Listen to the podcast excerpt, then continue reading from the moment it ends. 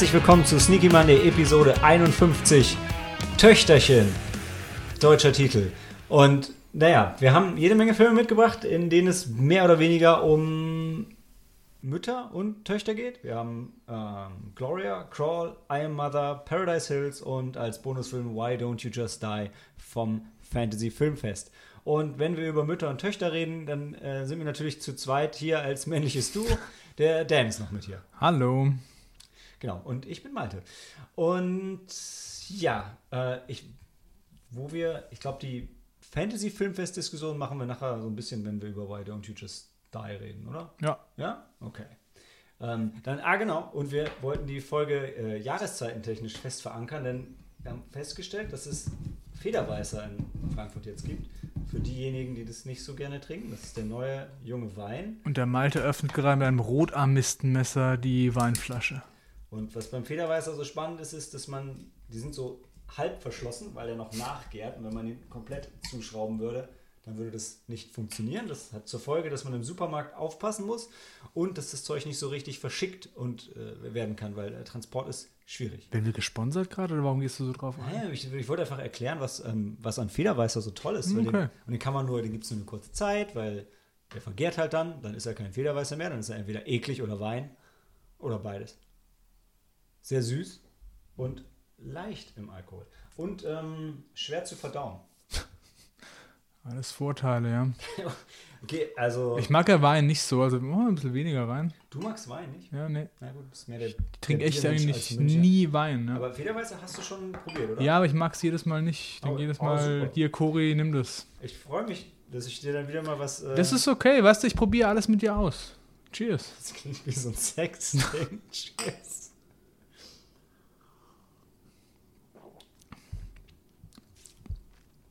Wahnsinnig lecker, oder? Ja, ist okay. Also ich bin nicht angewidert oder so. Es schmeckt wie übertrieben süßer Traubensaft. Ja. Mit einer ganz leichten Alkoholnote. Wie so Kuchen, wie dieser, wie so, wenn im Kuchen Alkohol drin hast, so schmeckt das ein bisschen. Ah.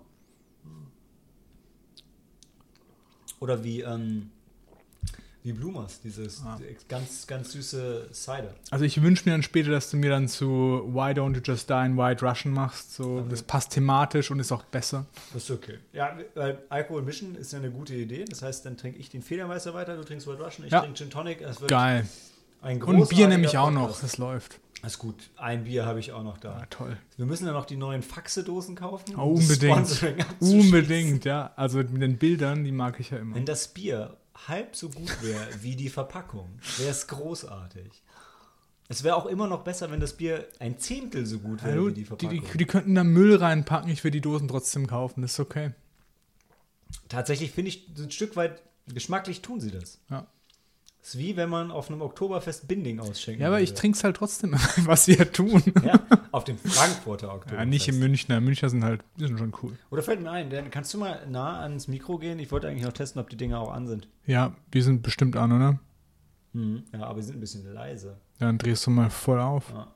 Ich mach's mal in der Pause. Das schneidest du einfach raus, Ja, dann wird es ja besser. gut, na gut im Schneiden. Äh, genau, wir wollten über. Sie Ähm, nennen dich den Schnitter. ja, genau. Was? Ja? Also, genau, ich wollte noch erwähnen, dass wir ein bisschen spät dran sind. Dafür wollte ich mich entschuldigen. Und dann wollten wir über Mütter und Töchter sprechen und über unsere Lieblingsmutter-Tochter-Geschichten und die Lieblingsmutter-Tochter-Szenen. Ja, willst du anfangen? Soll ich jetzt mal Äh, nee, fang du an, weil du machst jetzt was, was richtig gut ist und ich muss dann auf so gedrucktes Material zurückgreifen. Okay, mal schauen, mal schauen, ob das, ob das stimmt. Also, ich weiß, ich hatte im Vorfeld lange drüber nachgedacht und hatte ganz tolle Ideen. Dann habe ich sie alle wieder vergessen und jetzt sitzen wir hier. Äh, entsprechend, also, wie ist das schon ein bisschen leiser mit der Stimme? Ja, Ja, vielleicht ist es kaputt. Nee, jetzt kann nicht kaputt sein. Leuchtet alles rot. Alles toll. Hallo? Ja, wunderbar. Äh, genau, also ich, ähm, ja, Kill Bill. also im ersten Teil nicht so, da vermisst sie einfach nur ihre Tochter. Aber im zweiten Teil, wenn, wenn sie am Ende ihre, ihre Tochter wieder trifft, das ist schon schön. Und sie lebt auf einmal wieder und Spoilerwarnung. Ähm, fand ich cool. Also ist ja auch irgendwo Okay. eine Rachegeschichte, ist eine Mutter-Tochter-Geschichte und am Ende werden sie wieder zusammengeführt. Ähm, Hm. Filme, in denen Mutter-Töchter-Sachen meistens nicht so gut laufen, so im, im Horrorbereich, So, bei Carrie geht es eher nach hinten los. The Witch ist auch eher schwierig. Babadook, ich glaube, das war ein Sohn, aber geht zumindest stark um die Mutter schwierig. Was ich wiederum großartig fand, auch wenn es nicht Mutter-Tochter ist, ähm, einer meiner und auch unserer Lieblingsfilme, Aliens, also die Beziehung zwischen Ripley und Newt ist halt schon, Ja. schon großartig. Ja, Adoptivtochter. Ja, genau. Und also, und innerhalb kürzester Zeit. Hm. Äh, und haben wir nicht viel Zeit, um die, die Beziehung zu, zu etablieren. Ähm, ansonsten, was ich interessant fand, als ich drüber nachgedacht habe, waren so die ganzen äh, Ghibli-Filme, wo es ja sehr viel starke Frauenfiguren gibt und die meist auch noch relativ jung sind und auch die Mütter meist noch da, dabei sind. Ähm, aber da es so stark in diesen Filmen immer um das Erwachsenwerden geht, spielen eigentlich die Mütter fast selten eine Rolle. Also die sind manchmal so am Anfang da, so wie in, in, in Kikis Delivery Service oder so, und schicken die Töchter dann auf die Reise äh, oder, ähm, oder treten gar nicht so richtig auf, dass tatsächlich einfach nur eine, eine Vaterfigur da ist. Ähm, genau, spannend fand ich da auch, dann geht es auch wieder Richtung Adoption bei ähm, Mononoke Hime, wo ja San von den Wölfen adoptiert wird und im Wald lebt. Also das auch eine spannende Geschichte, gute Darstellung, also auch schön, auch der Konflikt zwischen der Familie und aber eigentlich gehört es ja zu den Menschen, trotzdem sind die Wölfe ihre Familie. Also ähm, tatsächlich Mononoke Hime fand ich in der Richtung sehr gut. Und dann war ich so ein bisschen traurig, weil mir gerade einfach nicht mehr so viele andere Müttergeschichten einfallen. Und deshalb hoffe ich, dass Dan jetzt noch mal was reinschmeißen kann. Das ist keine Muttergeschichte leider, aber das, ich fand die Beziehung ähm, bei Interstellar zwischen äh, Vater und Tochter cool gemacht. Also von dem, wie es halt über die Zeit halt erstreckt und auch vorher schon, wo die auf der Farm sind. Und das war halt für mich so im Film eine beeindruckende Art, so eine Beziehung darzustellen zwischen Eltern und Kindern halt und wie das sich halt entwickelt, wenn dann einer weg ist oder vermeintlich tot ist. Du hattest dich auf die Vater-Tochter gese- gese- Geschichte Genau, richtig. Ne? Ja. Das Aber war, was ich verstanden habe. ja. Du, hast, du hast gelesen, was du hören wolltest. Ja, richtig. Nee, nee, aber Interstellar ist schon ja, Ja. unglaublich beeindruckend. Und zu dem Mutter-Tochter-Ding, da will ich nochmal lobend das Buch erwähnen, das ich äh, letztens gelesen habe, Amalthea. Also wer das Spoiler nicht wissen will, das erzähle ich jetzt mal von der Mitte des Buches.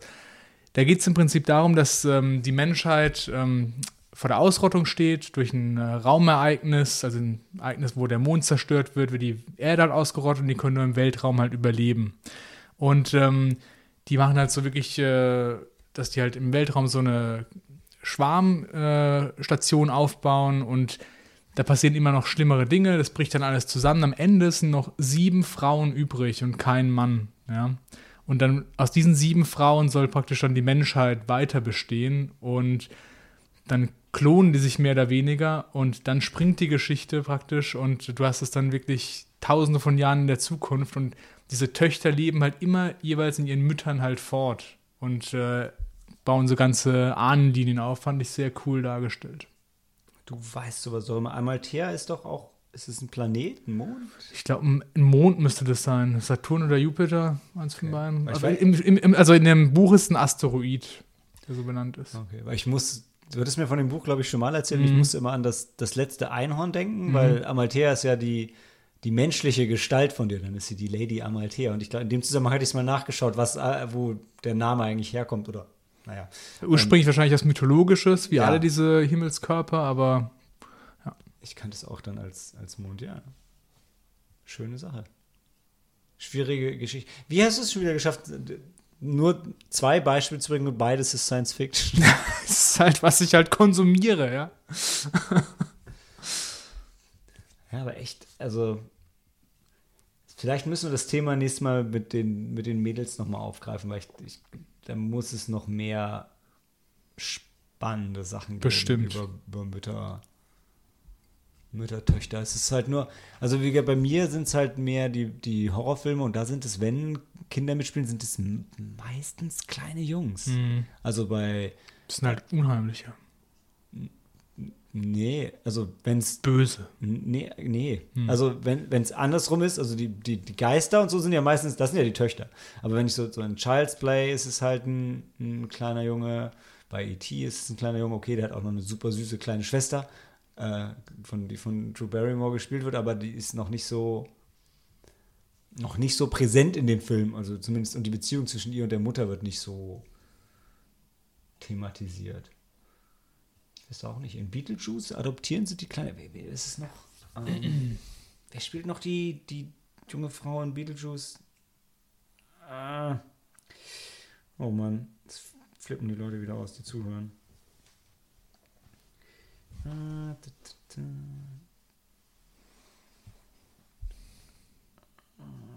Ich hasse mich. Ach, Winona Ryder war es, genau.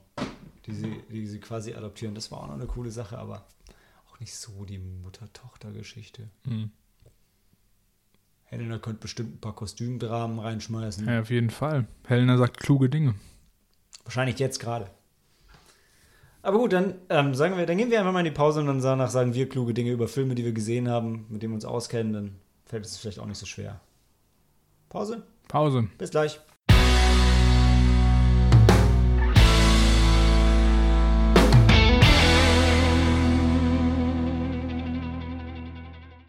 Love Life. Gloria Bell oder wie er in Deutschland heißt, Gloria, das Leben wartet nicht. Äh, ist schon ein bisschen her, dass wir den gesehen haben. Lief am 22. August dann an äh, und ist mit, mit Julian Moore in der Hauptrolle. Und ich war ein bisschen überrascht, nachdem der Film dann angelaufen war, habe ich echt, also zumindest hier in Frankfurt, wirklich einiges an Plakaten dazu gesehen. Also es hing halt wirklich hier und da und ich hätte gedacht, so, nachdem der Film, ich glaube, der war wirklich ein Jahr vorher schon produziert und haben sie ihn einfach nicht rausgebracht. Und äh, eigentlich hätte ich gedacht, naja, jetzt kommt er halt so ganz ohne Marketing, aber die haben den echt noch gepusht. Was mich auch deshalb überrascht hat, weil so super begeistert hat er mich nicht. Ähm, also, Gloria ist eine Frau so in ihren 50ern, die zu dem Zeitpunkt, glaube ich, ist sie Single und äh, tourt halt immer noch so ein bisschen durch die Clubs und genießt immer noch das Leben, aber hat schon auch das Gefühl, naja, irgendwas, irgendwas fehlt aber schon. Also so habe ich das verstanden. Ich weiß nicht, in anderen Rezensionen steht immer drin, nee, sie ist einfach eine junge, eine ältere Frau, die immer noch total das Leben genießt. Aber ich fand so ein bisschen, Ich war schon so ein bisschen frustriert, so kam das dann vor, wie sie allein in der Bar sitzt und so. Es hat mir jetzt nicht so einen Eindruck gemacht, als würde sie das jetzt jede Woche machen, weil sie Bock hat, so, sondern war irgendwie so ein bisschen desolat, ja.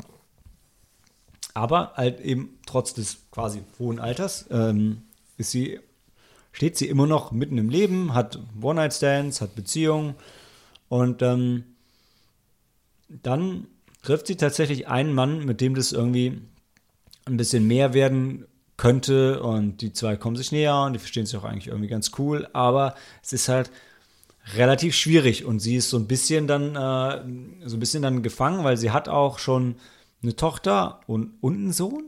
Ich glaube, sie hatte zwei. Nur die Tochter. Also die Sicher? Tochter ist mir hängen geblieben, der Sohn nicht mehr.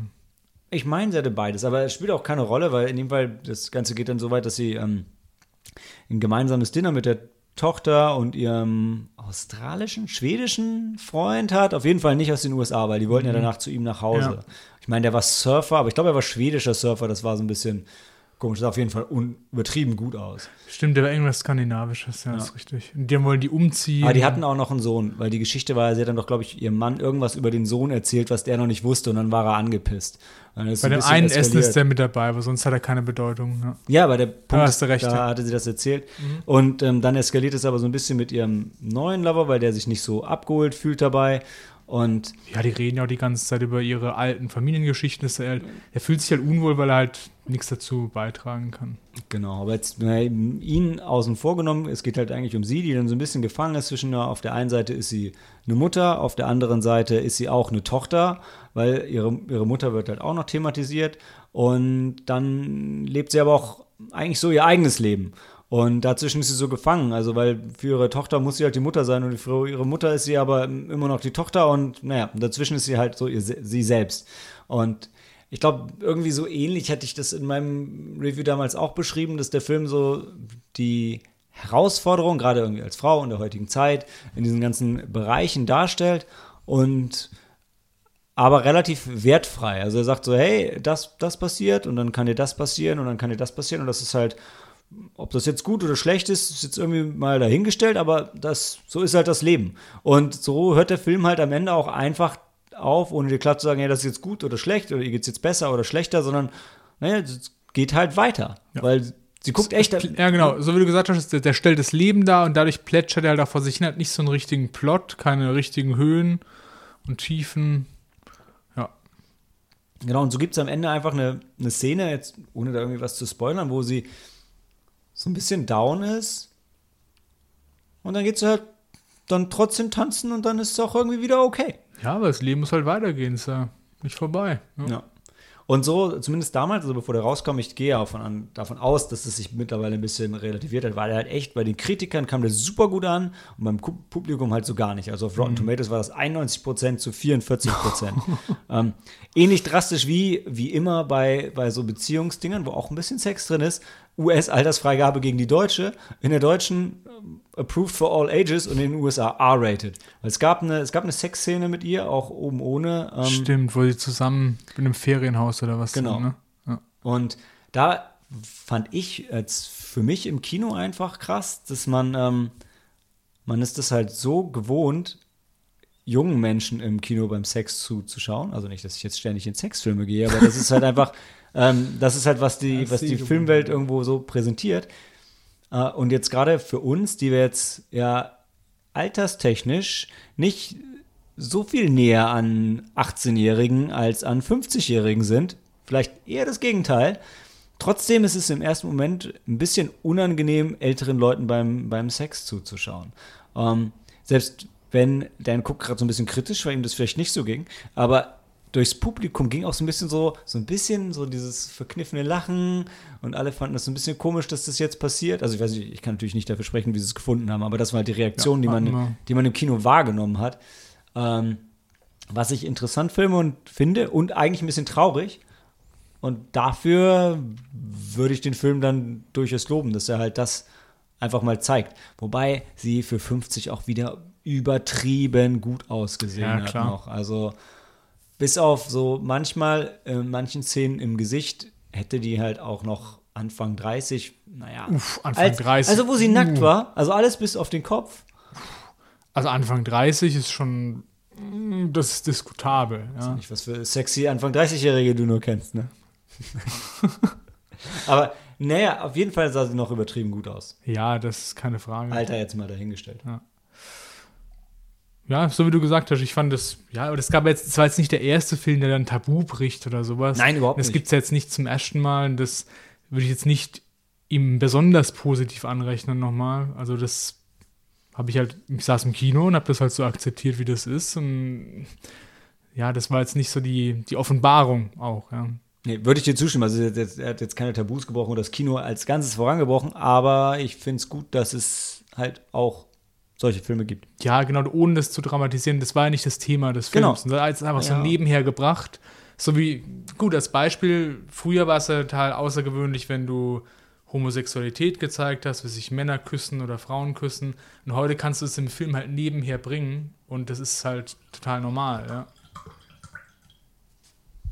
Und so macht es der Film halt auch zu dem Alter, das halt dann nicht so präsent war. Das Ja. vielleicht. Ja, ich meine, auch wenn, also das Alter war ja schon ein Thema im Film, aber er hat da die ganze, die ganze Bandbreite gezeigt. Ne? Alles so, hey, Dating ist auch im, im Alter okay. Ein Hangover haben ist auch im, im Alter okay und passiert eben. Allein in eine Bar gehen. Also alles so Sachen fand ich gut, aber ja, wie gesagt, insgesamt als Film hat es mich auch nicht umgehauen. Was sagst du?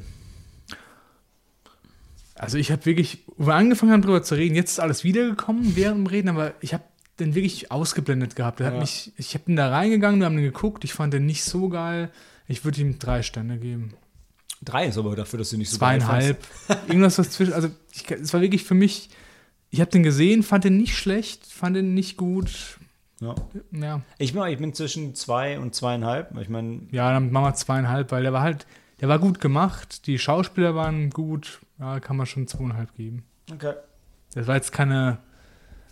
Der hat mich nicht negativ äh, behaftet. Hey, zwei ist ja auch immer noch kein schlechter Film. Zwei ist ja immer noch für, für Fans des Mhm. Genres oder whatever durchaus noch, äh, noch eine, eine okaye Sache. Ja, okay. Aber zweieinhalb kann ich auch gut mitleben. Gut. Dann ähm, machen wir gleich weiter mit Crawl.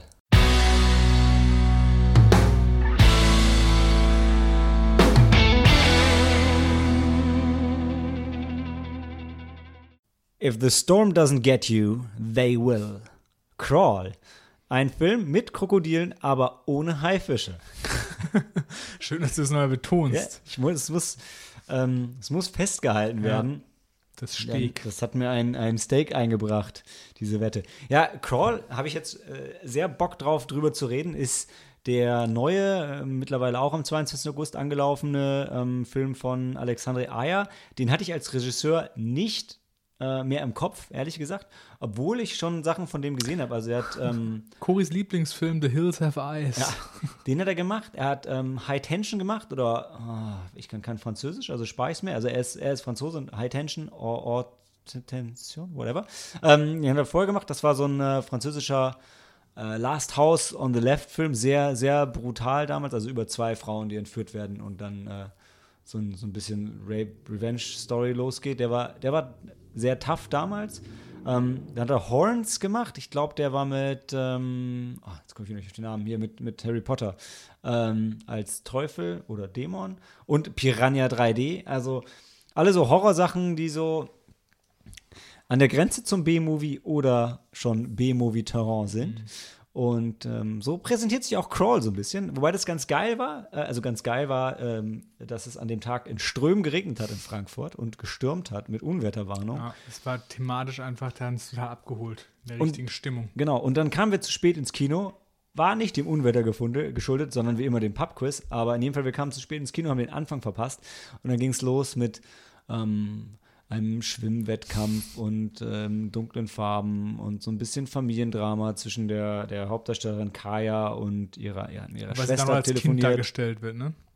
Ganz am Anfang vom Film.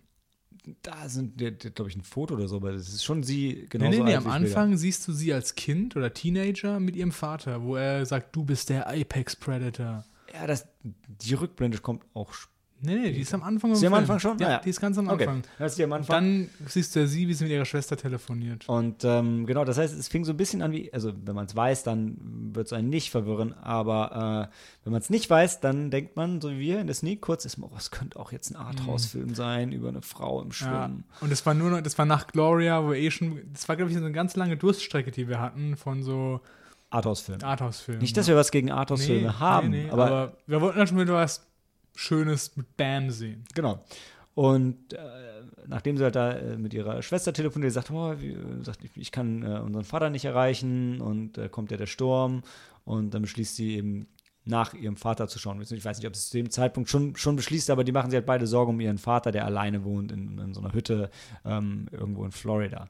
Und äh, dann fährt sie los mit dem Auto raus in den Sturm. Es ist ähm, Taifun-Warnung, ist schon ausgesprochen, glaube ich. ja. Ja, Hurricane, natürlich.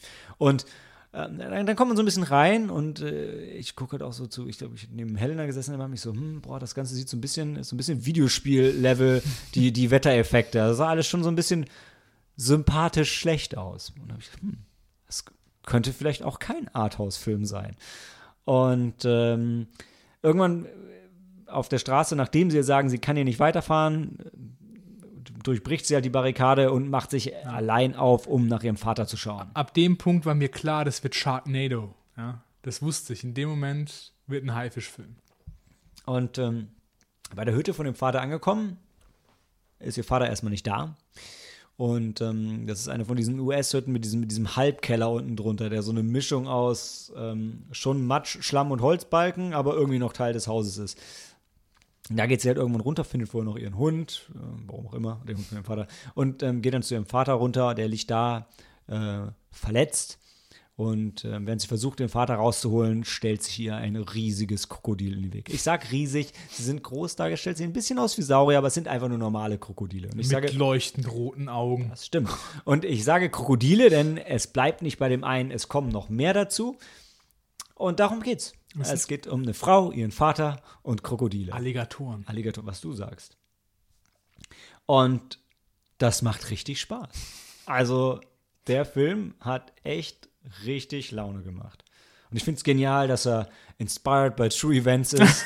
Äh, Also, das war das so überflüssig. denkt man in keinem Moment in diesem, in Aber Film. da ist wieder vom Titel her Crawl. Wir hatten ja auch Crawl Space. Das war ja auch äh, auf wahren Begebenheiten basierend. Mhm. Ja?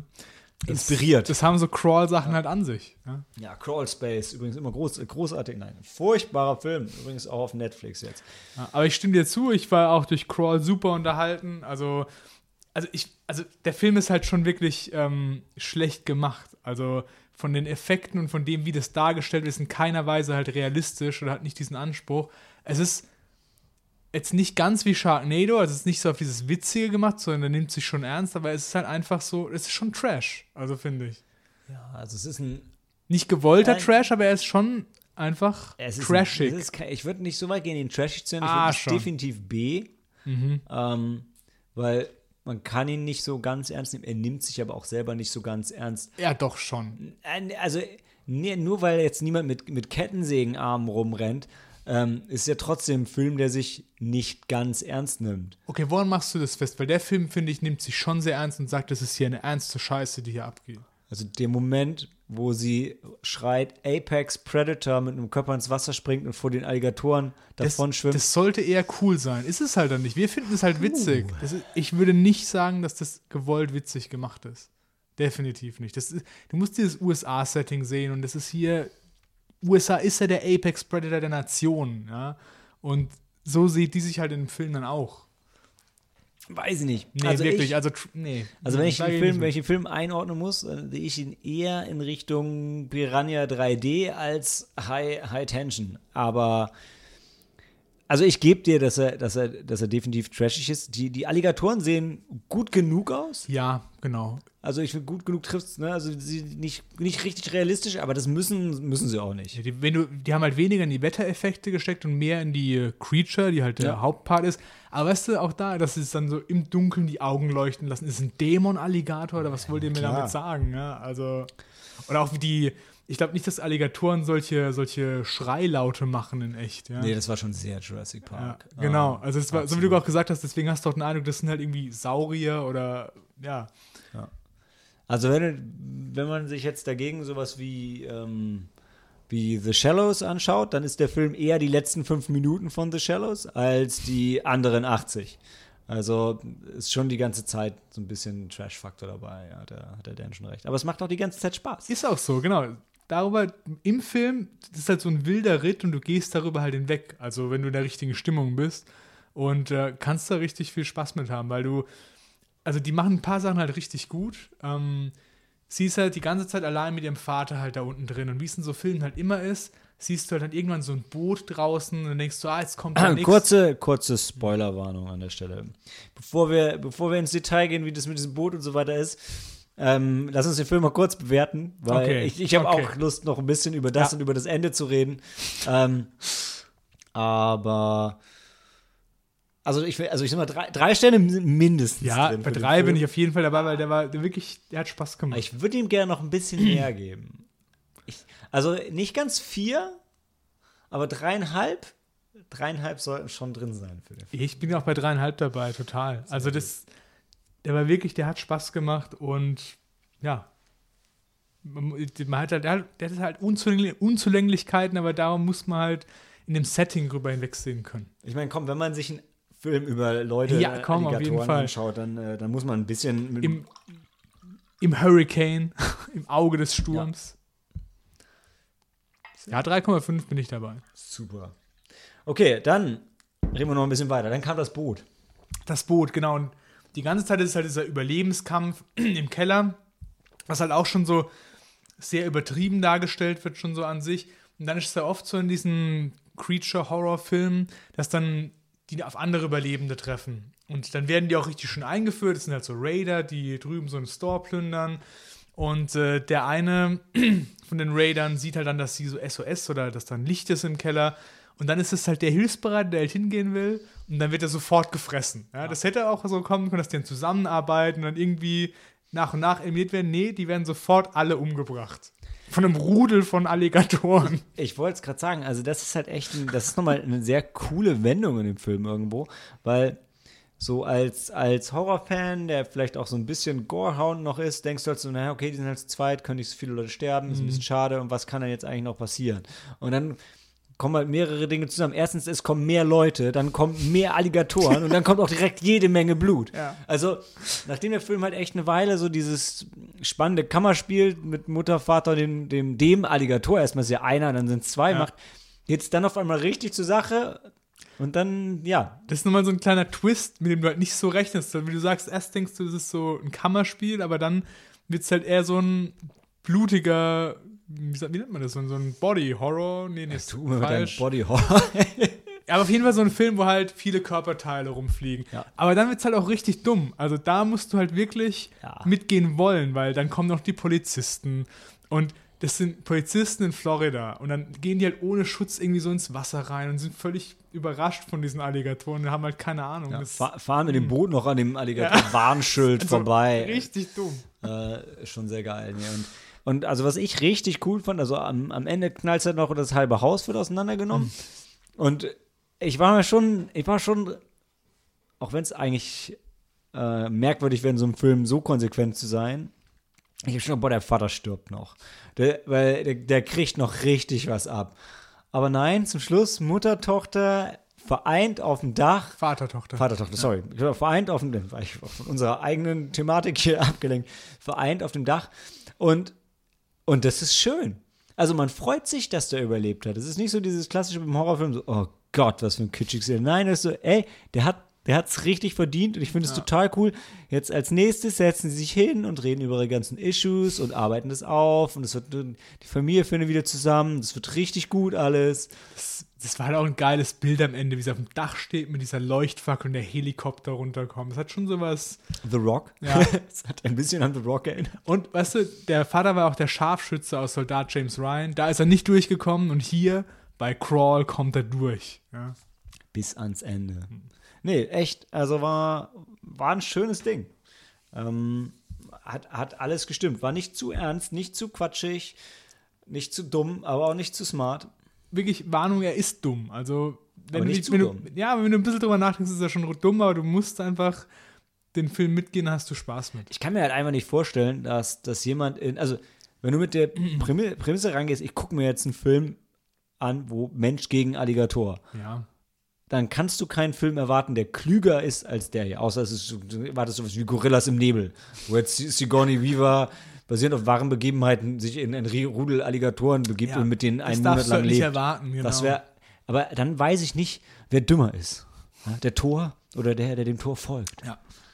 Ähm, von daher, Ja, aber wo es dann auch dieses Nest geht von den Alligatoren. Ich glaube, Alligatoren bauen keine Nester in Häusern, also oder in Kanalisationen. also weiß ich nicht, Glaube aber, nicht. aber ist schon richtig. Also die, der Ja. da ist schon. Also da musst du schon sehr weit gehen. Also die, Ja. du merkst halt, dieser, dieser, der Regisseur, die Macher des Films, die haben sich nicht damit beschäftigt, was diese Tiere ausmacht oder wo die Gefährlichkeit liegt, sondern die wollten einfach ein Monster haben und das Ja. halt kämpfen lassen. Das haben sie gekriegt. Ja, genau. Und wie gesagt, basiert auf wahren Begebenheiten. Ganz klar. Der, der Hurricane, den gab es halt in Florida. Ein. The movie was inspired by a true alligator event from Hurricane Florence. Of course. Alli the famous alligator event. Everybody Google this right now. ja. Ja. Wo, wo das Rudel Leute zerrissen hat. Hm. Hey, ich kenne, da gab es bestimmt ein Event, wo ein Alligator in einem Haus war. Ja, aber kein Rudel. Ja, also war ein Alligator im Haus. Ende. Ja. Der hat den Hund gefressen vielleicht. Vielleicht. Wer weiß. Na, egal. Also, klare Empfehlung für Crawl. Und äh, es geht gleich weiter mit I Am Mother.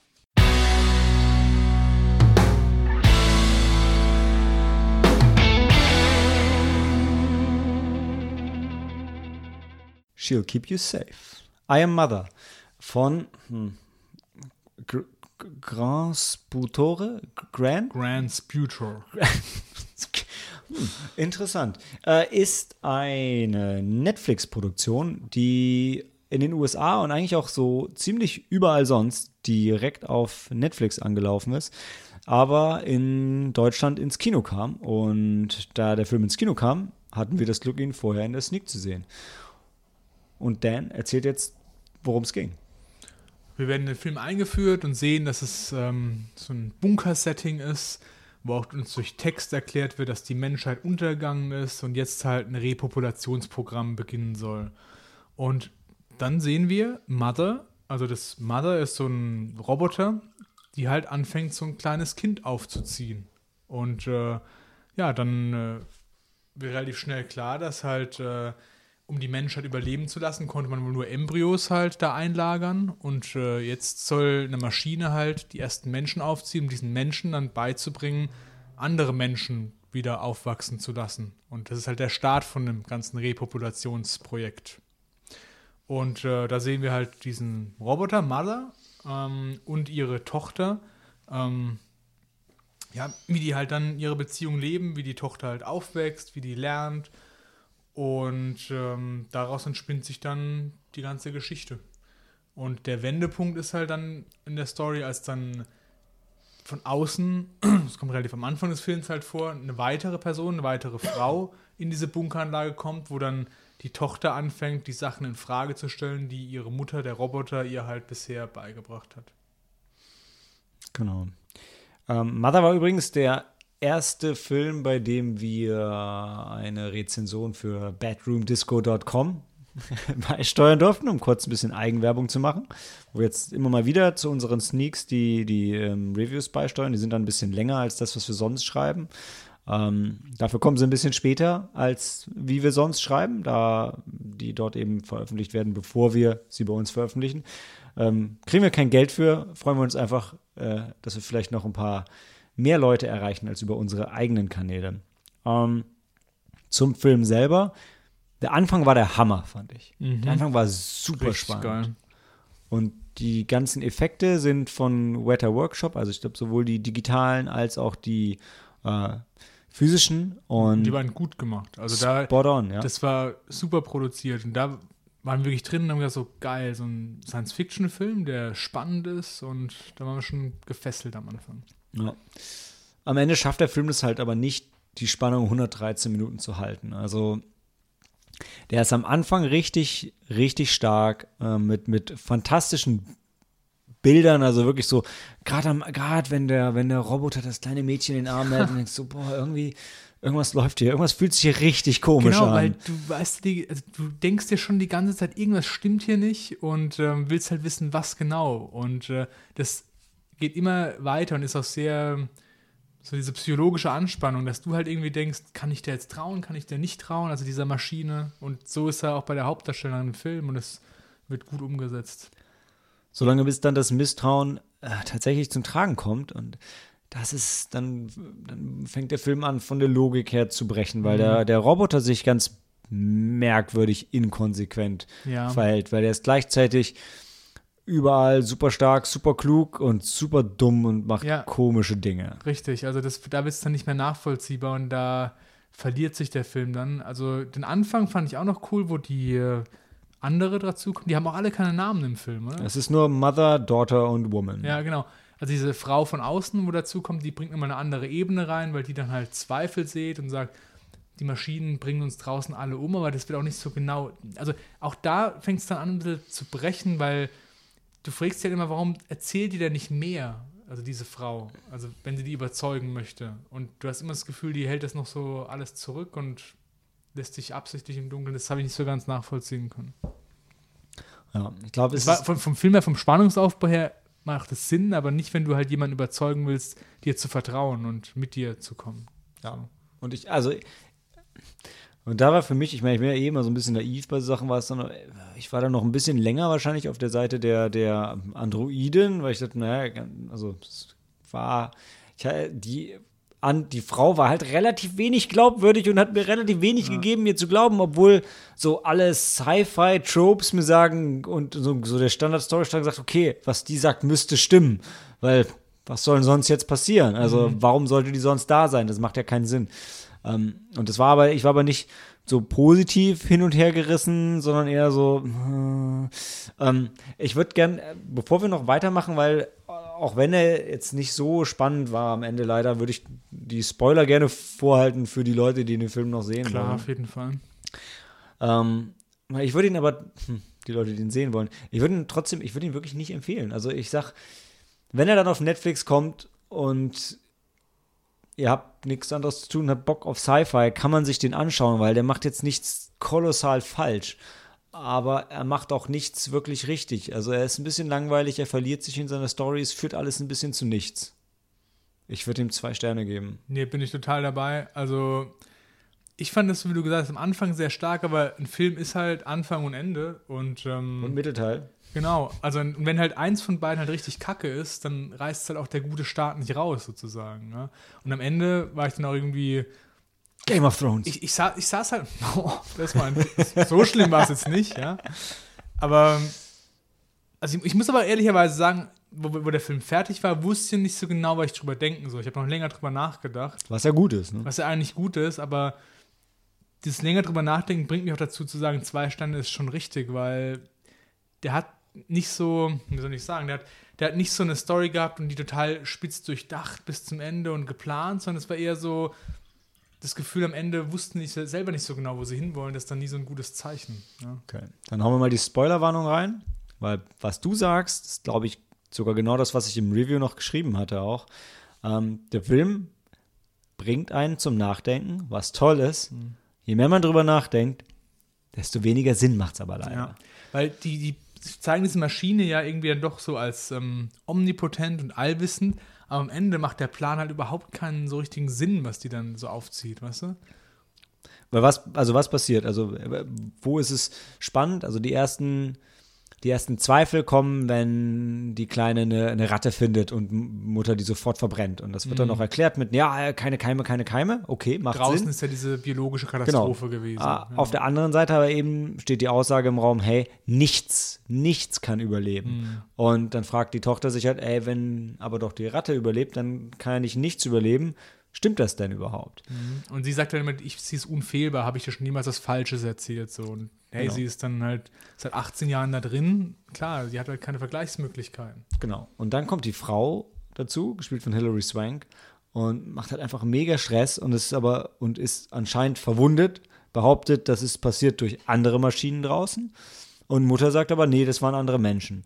Und da habe ich schon, da wurde es für mich schon komisch, weil auf einmal ist die Tatsache, dass draußen überhaupt Menschen sind und leben, schon gar nicht mehr so ein richtiges Thema. Dabei wäre das alleine eigentlich schon so die Knaller-Nachricht, äh, hey, da draußen leben noch Menschen. Gut, aber das muss man fairerweise sagen, im Film diskutieren sie genau das ja auch aus. Und sie erklärt ja dann, ich wollte dich halt beschützen, diese typische Blabla. Und das, machen, das spielen die aber aus. Ja, aber ich finde, also für mich, die spielen das aber nicht konsequent. Also Nee, nicht konsequent, wenn aber noch es, Menschen, wird, es wird the- ja, thematisiert. aber wenn noch Menschen draußen sind, warum dann das ganze Repopulationsprogramm? Warum ist das dann über, also wozu? Naja, das sagen die aber. Das Menschen sagen, besser nee, machen. Das, genau, das sagen die im Film, das sagt sie auch. Ähm, die, die wollen halt die Menschheit wieder aufbauen, sodass das nicht nochmal passiert, warum die untergegangen ist. Das sagt aber der Druide. ja, nur aber wo noch welche da sind, was ist denn dann, was Ja, das waren, die, das waren die Menschen, die diese Katastrophe so gemacht haben. Verstehe ich, aber ich meine, wo ist denn dann die Endlösung? Am Ende kommt sie dann raus mit ihren 50.000 und dann bringen sie alle, die noch draußen sind, um oder regieren die oder Regieren, unterjochen die. Das wird nicht so ganz klar. Also, ja. aber sch- eins von beiden, ja. Ja. Oder, ja. Und denke ich dann so, hm, okay. Nehmen wir mal, wir kaufen das noch. Und, und dann geht es halt aber ja, äh, irgendwann beschließt sich ja, ja, okay, dann gehen halt Tochter und Frau raus, nachdem Mhm. sie noch einen Bruder ausgesucht hat, den lässt sie aber erstmal zurück. Genau, weil sie ja den irgendwie fliehen müssen, was auch dann, ja, sie, die müssen dann raus. Sie will eigentlich ihren Bruder noch holen, warten, bis der aufwächst und die andere, die Frau sagt, wir müssen zu der anderen Gruppe zurück, sonst, Genau. sonst klappt das nicht mehr und und dann dann- gehen die weg oder Genau, und gehen, dann gehen sie halt raus, das ist ein riesen Maisfeld und dann gehen sie zu ihrem scheiß Container und dann sagt sie, äh, es sind doch keine anderen Und, Menschen. genau, da. und da war es auch schon so, da war es schon diese Länge vorher und dann denke ich, ja, jetzt gehen die raus, jetzt wird es mal richtig geil, aber dann kommt da halt nichts so nach. Ne? Nee, du brichst das spannende Kammerspiel auf Mhm. und gibst nichts dafür zurück. Nee, genau, weil dann die rennen halt über so ein Maisfeld, wie du gesagt hast, dann kommt so eine Drohne wie bei Terminator, und dann verstecken sie sich, aber dann auch wieder nicht. Und, Ja. ja. Dann kommen sie zum Container und dann gibt die andere zu, hey, hier sind doch keine anderen Menschen, Genau. ich bin die Einzige. und du sagst so, die kommen zum Container, aber das ist eine ziemlich lange Szene, Mhm. wie die da durchmarschieren. Und das ist sehr lange, ohne zu irgendwas dann zu führen. Das zeigt ihm jetzt auch nicht, wie kaputt die Welt ist, sondern das teast es immer nur so ein bisschen an, aber zeigt dir dann doch irgendwie nichts, oder? Es ist, äh, gefühlt ist einfach nichts da und die Alte lebt in einem Container von einem riesen Schiff und frisst aus Dosen. Ja. Und ich so, okay. Dann doch lieber Bunker. Richtig. Ja. Und dann geht sie zurück, um ihren Bruder zu holen. Mhm. Und denkst du, ja, okay, holst du den und gehst dann wieder raus oder gehst einfach nur rein? Ich meine, wo willst du denn hin? Ist ja nichts da. Also, ich bin ja nicht so der Pessimist, was Endzeit angeht, aber das ist halt auch so eine Welt, wo ich denke, so richtig wert ist es auch nicht, da drin zu leben. Also, also, naja. Dann sind alle Maschinen da und er wird gesagt, hey, übrigens, wir Maschinen sind ein Hive-Mind, wir denken alle zusammen Mhm. und wir sind alle Mutter. Und dann holt sie ihr Kind Und er und schießt die Mutter. er schießt Mutter, was halt null Konsequenzen hat, da gerade gesagt wurde, ist ein Hive-Mind. Und Ja. wird halt aber so mega bedeutungsschwanger also Richtig. stilisiert, weil sie nabelt sich jetzt ab.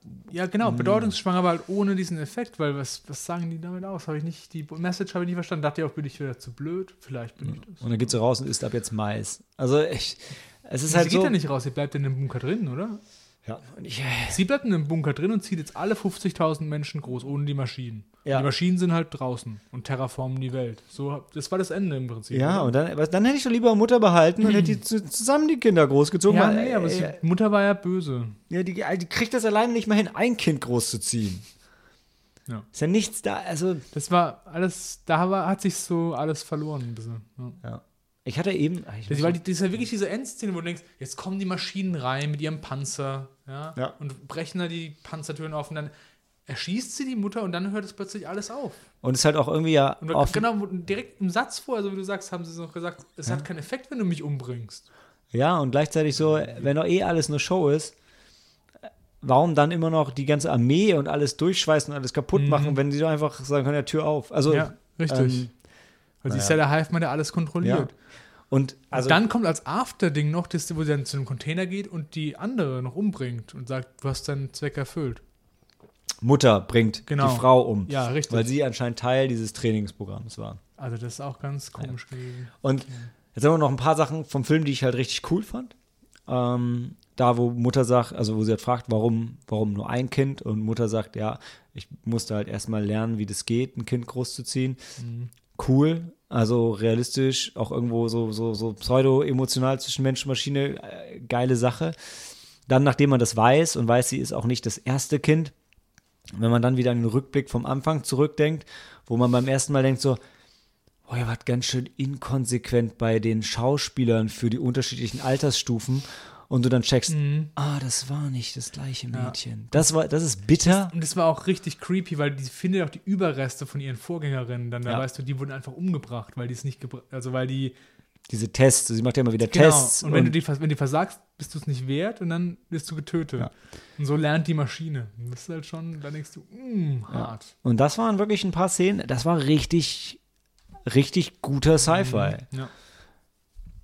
Aber ohne, eine, ohne ein gutes Ende sind halt gerade so Geschichten irgendwie schwierig, weil das, das macht halt die ganzen schönen philosophischen Ansätze kaputt, wenn wenn es nicht entweder wirklich offen ist oder klug zu Ende gebracht. Und dem, dem Film ist halt am Ende keins von beiden leider. Ja. Gut. Dann zwei Sterne für I Am Mother und jetzt geht's weiter mit ähm, Paradise Hills.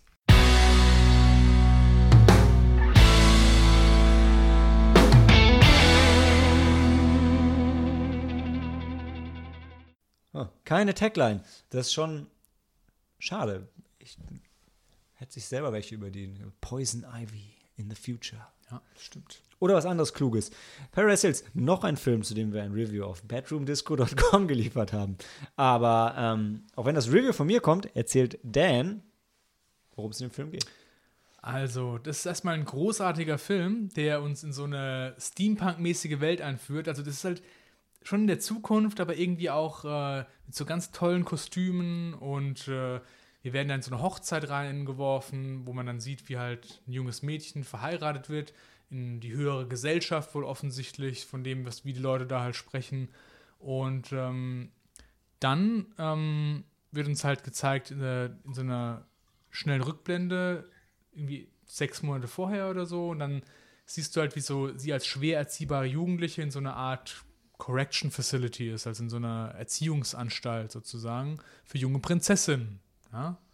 Diese Erziehungsanstalt ist Paradise Hills und ist so ein bisschen wie ein Alice in Wonderland Ding auf einer Insel. Also es ist schon sehr, sehr schön. Es ist jetzt keine, kein dunkler Kerker. Nee, ich sage aber, das ist schon so ein Umerziehungslager. Klar, ich möchte, nur das, also, ich möchte nur das Bild zeichnen für unsere Zuschauer, äh, ja, ja, ich habe Zuhörer auch gesagt, draußen. das ist wie für, für Prinzessin, ja, und so ist es halt auch. Und dann kriegt man halt darüber so ein bisschen mit, wie die Welt halt funktioniert, dass die halt aufgeteilt ist in die Elite, die halt herrscht und die armen Arbeiter, wird halt nicht so tief thematisiert, aber man- das sind immer so diese Schnipsel, die er mal so bekommt, wo man einfach in seiner Fantasie so eine tolle Welt praktisch erschaffen kann. Und ähm, ja, dann geht es halt um diese Mädchenklicke, die halt da ausbrechen will. Da haben wir einmal unsere Hauptdarstellerin, diese junge Braut, ja, weißt du, wie sie heißt? Das war die Amana. Okay. Sie ist halt diese junge Braut, die man in der Eröffnungsszene gesehen hat.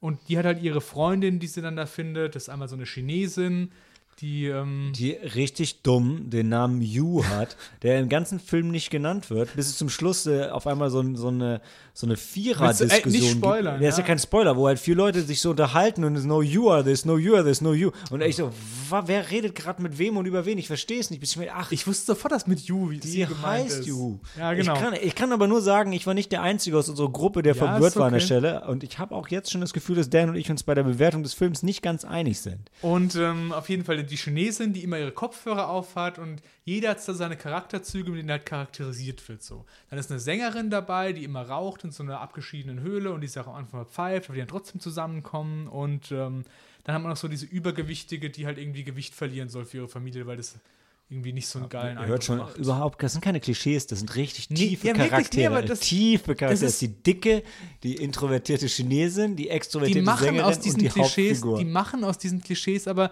sowas Emotionales, wo die als Gruppe zusammenwachsen und ich finde es halt einfach schön gezeichnet, diese Mädelsgang, die sich gegen das System halt wehrt. Und das System ist die Herzogin, gespielt von Mila Jovic, die halt wirklich so, so eine Mischung ist aus so unheimlicher Gouvernante, wo immer so ein Stück reinkommt, so ist es irgendwie Science Fiction, ist es Fantasy und du hast immer so dieses ungute Gefühl bei ihr, das immer überdeutlich gezeigt wird und ich finde es halt einfach cool gemacht, so wie das alles dargestellt ist.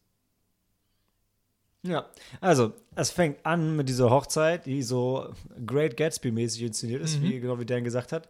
Ähm, da werden ja aber auch schon so die ersten Zweifel gesät, dass alles cool ist in dieser Welt. Die hat ja dann, äh, es geht ja äh, bis zum Sex mit ihrem Ehemann, ähm, wo du schon so so, boah, ob die sich so, ob die sich so richtig lieben, hm, weiß ich nicht. Und dann wacht sie auf dieser Insel auf erstmal im Kerker, ne? ähm, wo sie ein bisschen äh, ausgefragt wird und dann geht's hoch auf die schöne Seite der Insel. Dann als erstes rennt sie ja weg und äh, dann trifft sie die Sängerin unten Ganz bekannt in dieser Welt. Das ist, Genau. jeder, jeder kennt die, das ist wie so ein Popstar halt, wie, keine Ahnung, was ist denn heute der Vergleich? Lady Gaga. Lady Gaga? Nee, da gibt es so diese andere, die total beliebt ist bei so Jugendlichen und, ähm, wie heißt die denn? Amy Winehouse. Nee, nee, das ist auch so, Helene Fischer. fuck. Ich komme drauf bestimmt. Meinst du diese Country-Sängerin? Ja, Ja, die. Ähm, die süße Blonde. Egal. Äh, Auf jeden Fall, die ist richtig bekannt. Ja. Macht da jetzt einen Entzug von ihrer Stimme oder so. Die soll nicht mit ihrer eigenen Stimme so singen, das ist nicht so cool. Genau, alle, die ganzen Mädels sind dann irgendwie so ein bisschen gegen ihren Willen da. Genau, alle eigentlich. Die, ja, bei, bei You ist man sich nicht so ganz sicher. Die, Doch, sieht, das, die definitiv. sieht es doch so halb ein. Also sie hat überhaupt keinen Bock. Die Yu macht doch von Anfang an völlig klar, was hier passiert, hat sie überhaupt keinen Bock und schaltet sich völlig ab und macht, Macht da nichts aktiv mit. Und die müssen sie eher so ein bisschen dazu bringen, dass sie dann so auftaut, für, auch für die Mädels in ihrem Raum selber. Und so. Ah, stimmt, die, die Dicke war so ein bisschen. Die Dicke war ein bisschen compliant. Die Dicke Ja. hat gesagt, so ja, meine Family schickt mir jetzt halt her, aber hey, vielleicht kann ich ja doch was rausziehen, was Weil, mir weil was sie so tief charakterisiert war, weil sie sagte, das ist eigentlich alles ganz okay, nur das Essen ist ein bisschen schade. Weil sie halt nichts zu essen gibt, weil sie ja abnehmen soll, genau. Jede der Mädels hat einen auf sie zugeschnittenen Ernährungsplan. Mit Blumen. Ja, mit, mit wenig, ja. Ja, und dann kriegt man so langsam mit, na, irgendwie so cool ist nicht und alle sind nicht so richtig freiwillig da und dürfen auch nicht so, so richtig, so richtig gehen. Irgendwie hat man das Gefühl, ja. Ich glaube, also um das spoilerfrei zu besprechen, müsste man an der Stelle eigentlich abbrechen. Hm, das stimmt, weil sonst musst du in die Thematik reingehen und Sachen genauer erklären. Ja. Ja. Ähm, du hattest so Steampunk gesagt, ich weiß nicht so richtig Steampunk. Von den Kostümen her halt. Von Kostümen Ja, ja, auf jeden Fall. Die Kostüme sind ein bisschen Steampunk-mäßig, aber es Am ist. Anfang siehst du halt so einen Wagen fliegen. Okay, es ist kein Steampunk, es ist Nee, einfach Zukunft. Es ist so, Zukunft. ja, aber es ist so Zukunft so auf im, im 20er-Jahres-Stil. Also Ja, alles so ele stimmt. elegant und gut, die, die Kostüme da sind, Die Kostüme, also tatsächlich, die Kostüme sind ein bisschen sehr, also hab mich sehr auch an, ähm, sehr schön fand ich sie, aber haben mich sehr an Tim Burtons Alice in Wonderland erinnert oder, oder der, ähm, mehr noch McGee's Alice in Wonderland eigentlich. Sind so ein bisschen zwischen Klischee männlicher Sexfantasie und Aristokratie. Genau, also da ist Prinzessin-Style.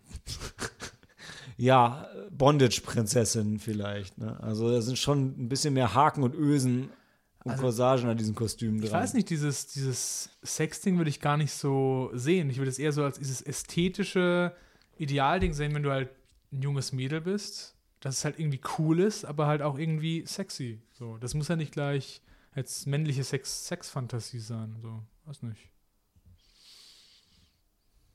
Hm. Die waren jetzt nicht, ich fand jetzt nicht, dass die jetzt übermäßig äh, die jetzt sexualisiert hätten. Überhaupt nicht. Also, wenn sie dann auf das Schaukelpferd ketten. Ja, aber das ist ja gerade das Thema, dass sich dagegen wehrt und dass halt dieses, diese Unterdrückung halt rüberkommt. Der Mann ist ja definitiv sexuell ausbeuterisch, aber dagegen wehrt sie sich ja. Aber der Film befördert es jetzt nicht unbedingt, finde ich. Nee, aber ich, also ich sage, ist die Kostüme aussehen nach männlichen Sexfantasien, denn als nach was, was bequem zu tragen ist. Ich fand die eher cool gemacht. Ich fand die auch cool. ja, darum, darum geht's nicht. Ich meine, cool für die Frauen, weißt du? Weiß ich nicht, ob die das so cool fanden. Ich meine, sie haben sich über die Kostüme nicht beschwert, gebe ich zu. Ja. Könnte aber auch dem Film geschuldet sein, der insgesamt eher flach ist von der Story. Aber was, wie würdest du ihn denn bewerten? Also ich würde ihm schon. Also er war schon in dem was. Also ich fand ihn schon etwas großartig, muss ich Oh sagen. ja. Gott. Also das ich ist ich so ihm- traurig, ich würd dass ihm drei- dass ich dem allein gegenüber sitze. Ich würde ihm 3,5 geben. Ja, ich würde ihm auf keinen Fall mehr als zwei Hey, geben. ich, was? Also komm. Also es war, also selbst wenn du jetzt ähm, negativ eingestellt bist, zwei ist schon zu schlecht, wirklich. Ich, ich habe mich selten so gelangweilt auf Nein, 95 der war nicht Minuten. langweilig, der war nur langweilig. Der, war ich war mega bis zum langweilig. Ende gespannt, wie das weitergeht, ehrlich. Ja, aber dann kam die Auflösung und wie bei einem Mother war die völliger Quatsch. Nee, aber das war nicht völliger Quatsch. Das ist, war okay. Es war okay. Es war so ein Abenteuer. Poison Ivy. Ja. Es war, Wie haben denn die. Das war, okay, da gebe ich dir das. Das war nicht so, aber es war halt, es hat zum Film gepasst. Das war halt so, musst du hast einen Gegner, den musst du überwinden. Es diese- war halt so eine Jugendstory. Das weil ist diese- wie, diese das ist wie, nein, das ist von- wie wenn du ein Jugendbuch hast, das für Jugendliche geschrieben ist und so Sachen passieren da. Ah, du kannst nicht auf einmal Fantasy- und Sci-Fi-Elemente so zusammenschmeißen. Ja, das ist blöd gemacht, da stimme ich dir zu, aber ich fand, das, das macht dem Film keinen Abbruch. Du hast dann am Schluss diesen Gegner, der wird bezwungen.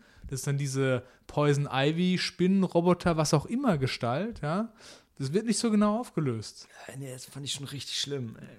Richtig schlimm würde ich nicht mitgehen, nee. Also, und ich bin bei 3,5 dir schon entgegengekommen, ehrlich. Ich, ich könnte jetzt sagen, ich würde bei zwei schon entgegenkommen, aber das stimmt nicht. Zwei ist meine ehrliche Forderung. Vielleicht bin ich da schlecht mit der Gewerkschaft, ja. Ja. Muss ja, also muss ja mit eins reingehen.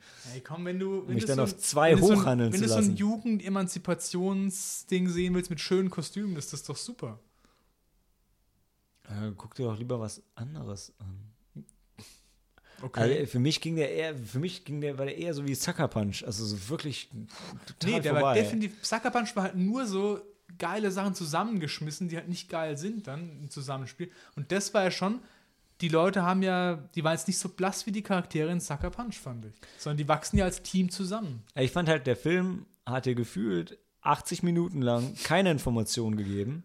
Und Nee, dann hat er dir 15 Minuten lang Bullshit Das, erzählt. das mit keinen Informationen äh, gehe ich nicht mit, weil ich finde, der hat deine Fantasie angeregt. Mir ging es zumindest so. ja, aber nichts hat ja von diesen Fantasieelementen darauf hingedeutet, dass, was da Nein. jetzt tatsächlich passiert. Das habe ich dir auch gegeben. Das war dumm mit dieser Poison Ivy, aber das war halt einfach, das war der Endgegner. Ja? ja, ich sag nur, weil der- Ansonsten fand ich, das, das waren so viele Anspielungen dabei, wo du gemerkt hast, das, das ist halt, die wollen deep sein und regen dich auch an und ist irgendwie cool.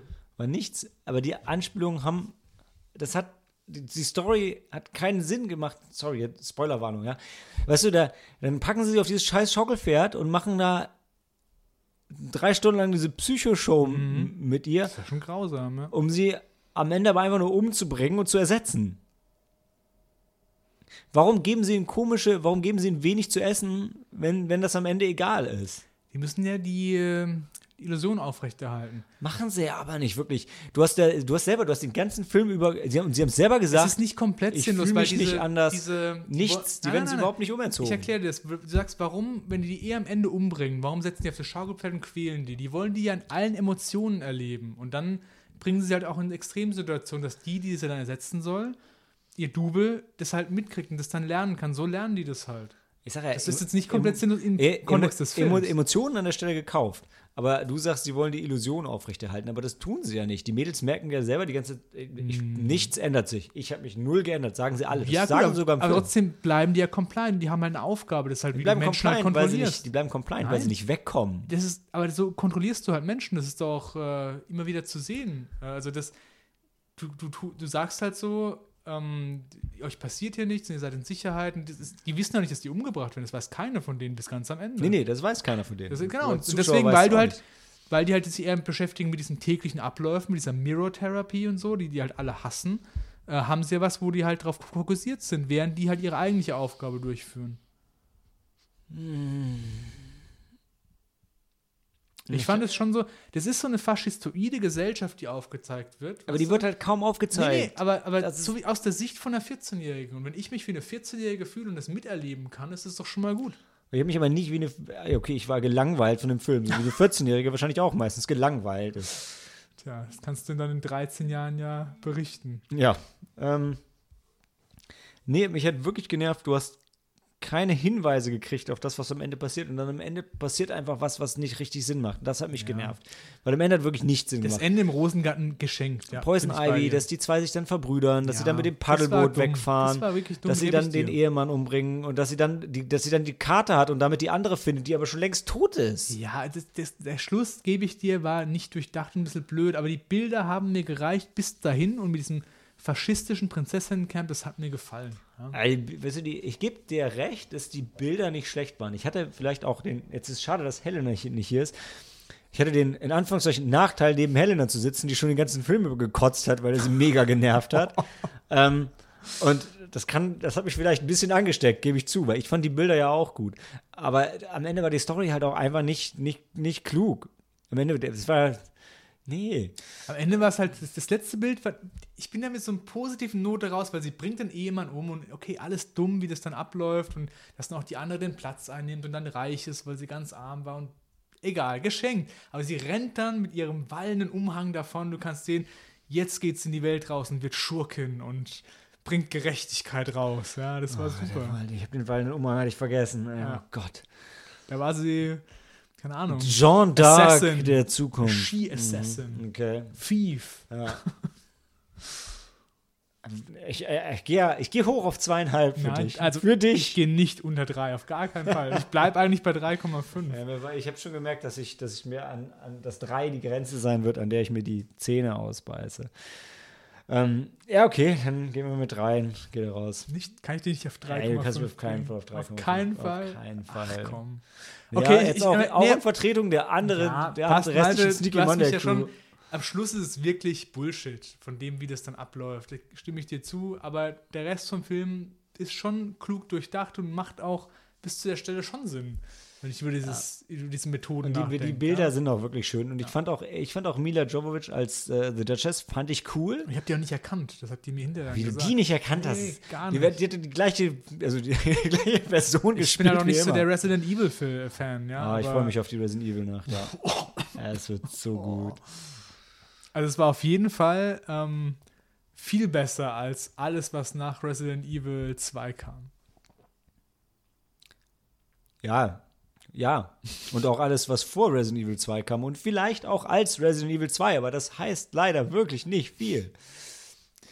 Also auf jeden Fall großartiger Film, Empfehlung, guckt euch den an, gebt ihm eine Chance. Okay.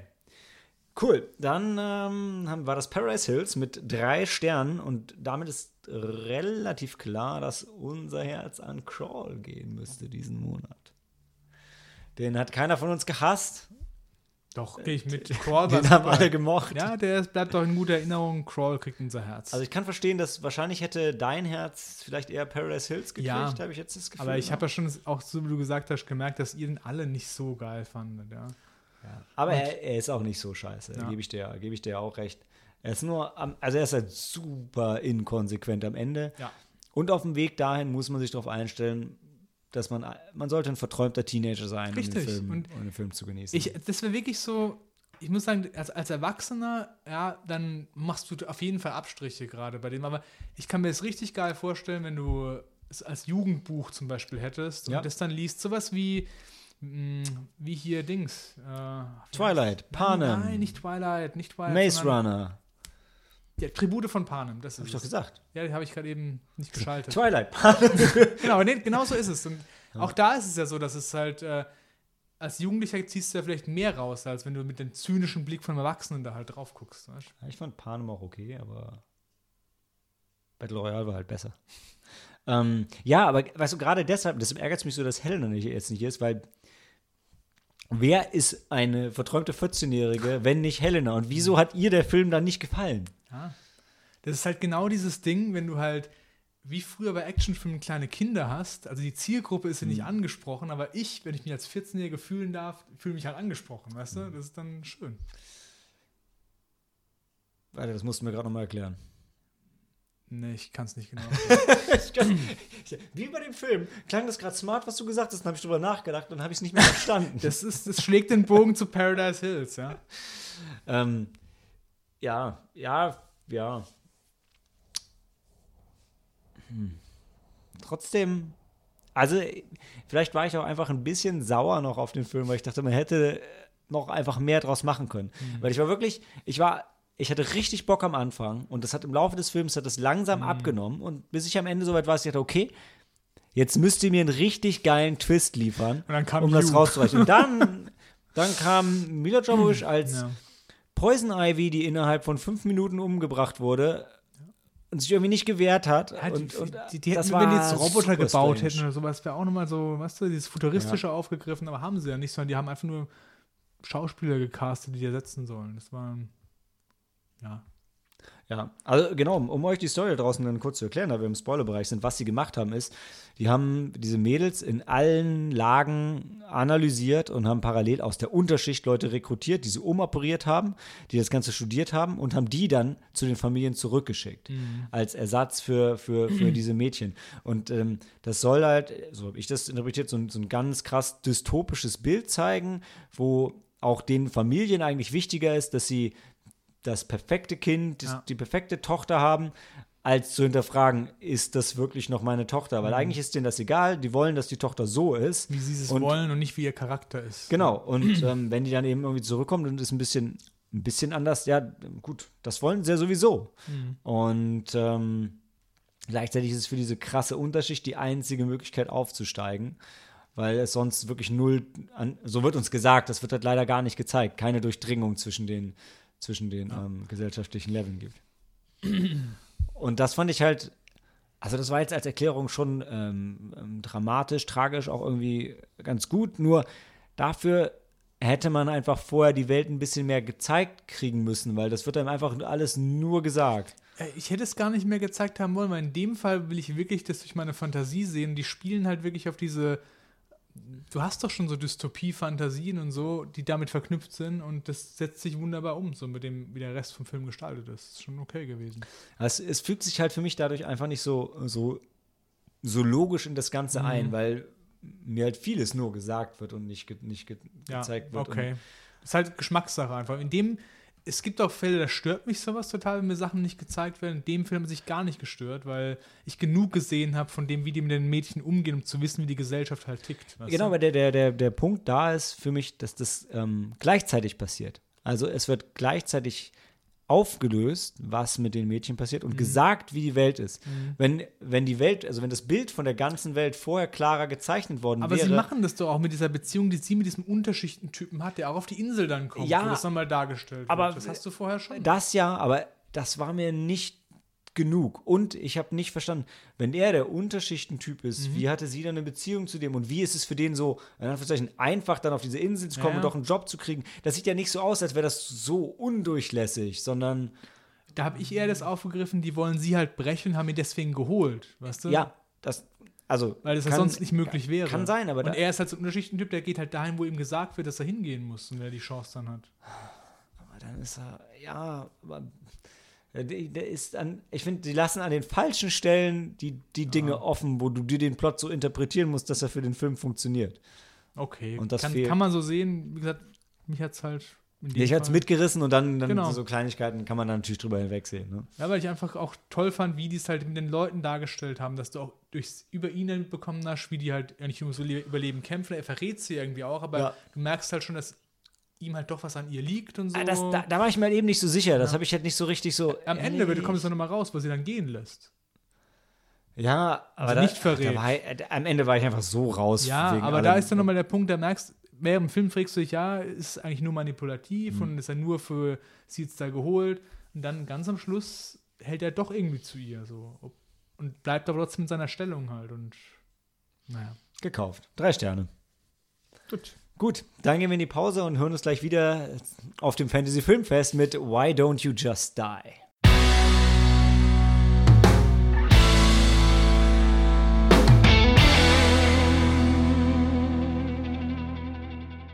Why Don't You Just Die hat keine Tagline, aber einen russischen Originaltitel. Papa Stockny. Genau, was glaube ich auch so viel heißt wie stirb.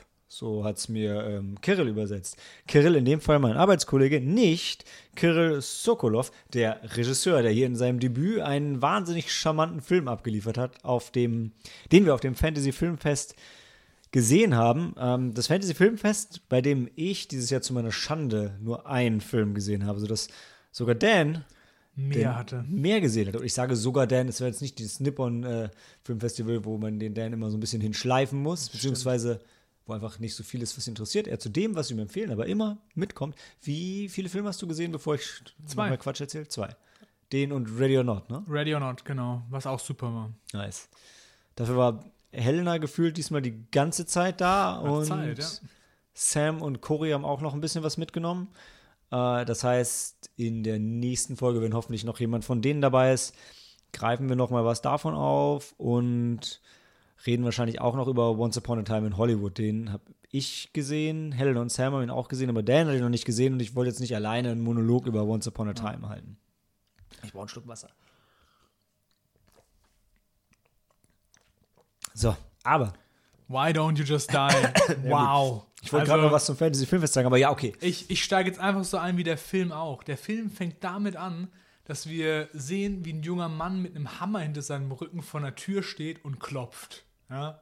Und so wirft uns der Film die Situation rein. Und dann wird die Tür aufgemacht von so einem bärbeißigen, bulligen Militärtypen, der sehr an Khrushchev erinnert mit seinem kahl rasierten Schädel. So, oder Bruce Willis, wenn er ein alter, muskulöser Russe wäre. Richtig, genau. Und du siehst auch später so ein Militärporträt an der Wand. Du weißt, der Typ ist ein Killer. Ja?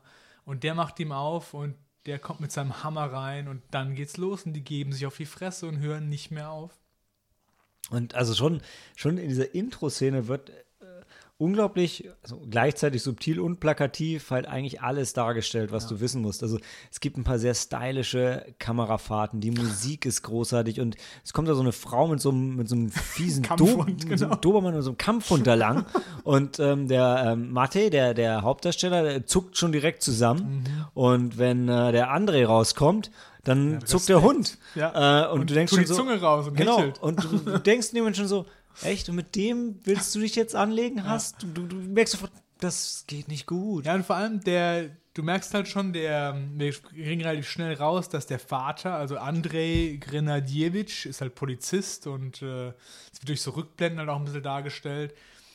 Und dann kämpfen die halt und der will halt auch rausfinden, warum will der junge Typ mir jetzt ans Leder? Was ist da falsch gelaufen? Und äh, der versucht es sehr kreativ raus, rauszufinden dann und ja, ich will gar nicht so viel verraten, bevor wir ins Spoiler-Territorium kommen. Ja. Aber es ist halt, also, Also es sind einfach Szenen dabei, wo man wirklich mitleidet und das, der, der schafft es halt einfach, dass man da ja einfach wirklich im Kino sitzt und sich verdreht und denkt so, oh, was passiert jetzt schon wieder? Das ist wirklich, wirklich unangenehm. Also was da mit den Charakteren passiert, besonders mit äh, Matwei. er hat ähm, sehr coole Gewaltspitzen, wo man entweder angewidert ist, aber oft durchaus auch schmunzeln muss. Er ist hart durchstilisiert ähm, mit, mit, mit, ich fand, ich, ich habe für mich so zwei Einflüsse äh, rausgezogen. Auf der einen Seite ist es tatsächlich viel fast äh, in, in Richtung Matrix mit, mit Mhm. Zeitlupeneinstellung, Gegenüberstellung, so ein bisschen Bullet-Time-Anleihen, wo man aber sagen muss, es ist fast oder es ist noch mehr Western äh, mit viel Western-Musik, mit Standoffs Mhm, und mit den Szenen, die einen an Matrix erinnern, sind tatsächlich die Matrix-Szenen, die einen, die in, wo in Matrix schon Western zitiert wurden. Ja, und bei Matrix ist es auch so, dass es inzwischen auch schon so allgemeingut ist für Filme fast, oder? Das, die haben da, da, das angefangen und haben ganz viele Filme das kopiert mit diesen Bullet-Time-Szenen und Ja, aber er hat tatsächlich für mich auch echt sehr stark diesen ähm, Look von Matrix, der gleichzeitig dreckig und clean ist. Also weil die und die Farben sind so ein bisschen runtergedreht. Also ich finde tatsächlich die so einige Kamerafahrten durch dieses Apartment Wo hast du einen Matrix-Look gesehen? In welchen Im, Szenen? also hauptsächlich, wenn, ähm, wenn man das Apartment sieht. Also wenn die Kamera durch, der, durch, das, durch das Apartment fährt. okay. Weil das Ganze ist so, ähm, so unglaublich reich an Details und dreckig und abgenutzt und gleichzeitig aber auch merkwürdig clean und die Kamerafahrten sind super flüssig. Habe ich jetzt nicht so mit Matrix verbunden, aber wenn du das so siehst, ja. Und was ich mega geil finde im Zug auf das Apartment, das einzige Trivia, was es auf IMDb gibt, ist, dass sie, ähm, dass die, die Tapete im Apartment keine echte Tapete ist, sondern die haben einfach auf einem Farbdrucker schnell was ausgedruckt an die Wand geklebt, weil sie halt kein, kein Geld hatten, um äh, diesen, es sieht aus wie eine sehr schöne alte Tapete, um das echt äh, zu machen, weil das Apartment wirkt super authentisch für, Total, für mich. ja. Ich war jetzt nur einmal mit Dan zusammen in Russland, wo wir in so einem Apartment Und genau gewohnt haben, so aber war ja. Gen- Interessant, so ein Plattenbau halt, so diese stalinistische Zeit. Und ähm, da geht er halt hin. Auch mit diesen alten Treppenhäusern, wo der Strom ausfällt. Und ja, so Ja. sah das aus. Und lasst euch auf keinen Fall davon abschrecken, dass es jetzt so von der Story her primär so ein Kammerspiel ist, weil nicht nur ist das Kammerspiel unglaublich genial und intensiv und Leute, lasst euch nie davon abschrecken, dass ein Film ein Kammerspiel ist. Das ist mit das Beste, was im Film passieren kann. Aber es, es wird auch genug in, in Rückblenden aufgelockert. Man kommt auch raus. Wie gesagt, du, will, du willst ja am Anfang, es ist nicht, dass die sich irgendwie 90 Minuten nur auf die Fresse geben, sondern der hat auch so Auflockerungen, wo du durch Rückblenden siehst, was ist die Beziehung zwischen diesen beiden Charakteren und anderen Charakteren, die noch dazukommen. Also die Tochter zum Beispiel spielt eine große Rolle ähm, in diesem Film und der Kollege von dem Polizisten spielt eine große Rolle. Und das siehst du halt in Rückblenden, wie, die, wie dieses Beziehungsnetz halt äh, aufgebaut ist. Und trotzdem möchte ich ihn unbedingt vergleichen mit einem meiner vier Lieblingsfilme mit dem Dual Project, und also Aragami und 2LDK. Dieses- Okay, 2LDK habe ich das genau. Ja. Das, das, ist so ein, das ist ein japanischer Doppelfilm, ähm, von dem ich wahrscheinlich auch das ein oder andere Mal schon berichtet habe, äh, wo es eben auch um mehrere Personen, also immer in der Regel um zwei, geht in einem Raum, die sich bis aufs Blut bekriegen. Und genauso ist es hier. Und ähm, es gibt in dem Film hier sogar eine Kamerafahrt, die eins zu eins aus Aragami sein könnte. In Aragami sind es halt zwei Samurai, die sich gegenüberstehen mit ähm, der, ähm, na, der Tempelbediensteten, die dazwischen kniet. Und hier sind es die zwei und Mit der äh. Andres Frau, Ja, die genau. dazwischen kniet, Ja. während die zwei aufeinander zurennen und denkst so, also ich denke dem Moment so, wow, Ja, das und- ist Aragami aus Russland. Und das hast, ich, der hast du mir damals gezeigt und das war auch richtig, richtig cool und deswegen bin ich auch in den Film mit, weil wenn du die Beschreibung liest, denkst du so, hm, das ist nur so eine Gewaltorgie, aber das war, ich, war die richtige Entscheidung, weil der Film war gut gemacht und äh, intelligent gemacht und ähm, nimmt sich Zeit für diese Zwischenspiel zwischen den Figuren. So wie du gesagt hast, der hat mich vor allem an diesen Schauspielerinnen-Film erinnert, wo wir gesehen haben. Dieses 2LDK war das doch, Mhm, ja. wo die beiden Schauspielerinnen sich umbringen gegenseitig. Genau, es sind zwei angehende Schauspielerinnen, die sich auf dieselbe Rolle, also die wohnen zusammen in einer WG und warten auf Antwort vom Studio, weil sie haben sich auf dieselbe Rolle beworben. Und die eine ist die klassische Schönheit und die, die, die Tugendhafte und die Auf andere, was- das genau. Mod- ich war aber darauf wollte ich was ich raus will, ist, dass ähm, die ja auch nicht von vornherein sie jetzt da umbringen wollen, sondern die, die rutschen da immer mehr und mehr rein.